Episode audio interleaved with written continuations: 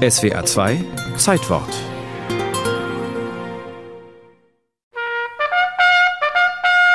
Einst hätte es ein Herold vielleicht mit diesem Signal angekündigt, heute ist es eher ein Jingle. Breaking News aus Markgröningen. 15 junge Schäferstöchter rannten heute in Markgröningen um die Wette. Eine Nachrichtenmeldung, die alle Menschen auf der ganzen Welt ratlos zurücklassen würde. Schäfer oder Schäferinnen laufen um die Wette? Warum? Welche Wette? Ich habe keine Ahnung, muss ich ganz ehrlich sagen. Also, worum geht's? Beim traditionellen Schäferlauf vor rund 6000 Zuschauern hieß es für die Teilnehmer, so schnell wie möglich barfuß über das 300 Meter lange stachelige Stoppelfeld zu kommen. Das galt auch für die neun angetretenen Schäfer. Und warum tun die das? An dieser Stelle kommt ein gewisser Bartholomäus ins Spiel. Nach christlicher Auffassung ein Jünger Jesu und einer der zwölf Apostel, vermutlich ein einstiger Schriftgelehrter. Weil diesem Bartholomäus vor dem Märtyrertod bei noch lebendigem Leibe die Haut abgezogen wurde, gilt er heute als Schutzheiliger gegen Hautkrankheiten und, warum auch immer, als Patron für den Schäferberuf. Der Bartholomäustag ist der 24. August. Den christlichen Bauern galt und gilt dieser Tag traditionell als das Ende des Sommers. Die Getreideernte ist eingebracht, die Felder sind stoppelig. Und in Württemberg sind an diesem Tag schon immer die Schäfer zu ihrem Zunfttreffen zusammengekommen. In, so hieß das früher, Grüningen. Die Krone für das schnellste Schäfermädchen, den schnellsten Schäferbuben. Gelaufen wird barfuß übers Stoppelfeld, das diesmal dazu mit zahlreichen Disteln übersät war. Schneller, höher, weiter. So sind Menschen. Und so waren sie offenbar schon im Mittelalter. Wer führt die Zunft an? Wer ist Chef der Schäfer? Der Klügste, der zum Beispiel langsam über ein Stoppelfeld geht, um sich nicht weh zu tun? Unsinn.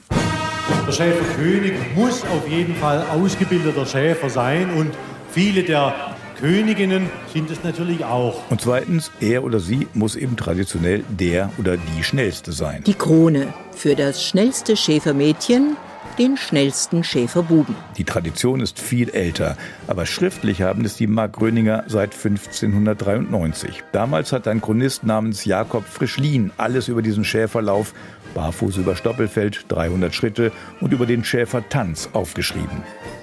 Danach, wann dieser Tanz vergangen, die Schäfer zu laufen anfangen, ziehen sich bis aufs Hemmet aus. Es wird oft ein großes Lachen draus. Durch Stupflen fällt mit bloßem Fuß ein jeder Schäfer laufen muss.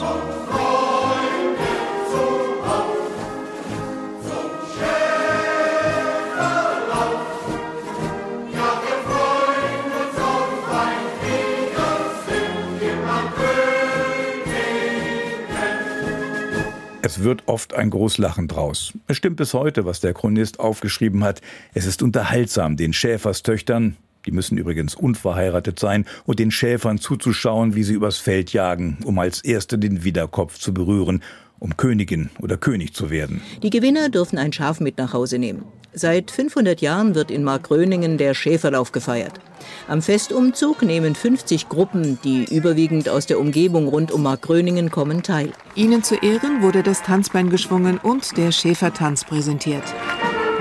Der Schäfertanz. Historisch gesehen der Versuch, es dem Adel gleichzutun, sich mit einem Schreittanz aufzuwerten. Ja, das war's auch von uns. Das Königspaar verlässt die Arena. Und es wird nicht das letzte sein. Den 1593 erstmals dokumentierten Schäferlauf am Bartholomäustag wird es vermutlich auch noch weitere 500 Jahre geben. Ob schon es schon heute gar keine Schäfer mehr gibt. Sie heißen längst Tierwirtsgehilfe, Fachrichtung, Schafhaltung. Streng genommen ist der Schäferlauf also der Tierwirtsgehilfe Fachrichtung Schafhaltungslauf.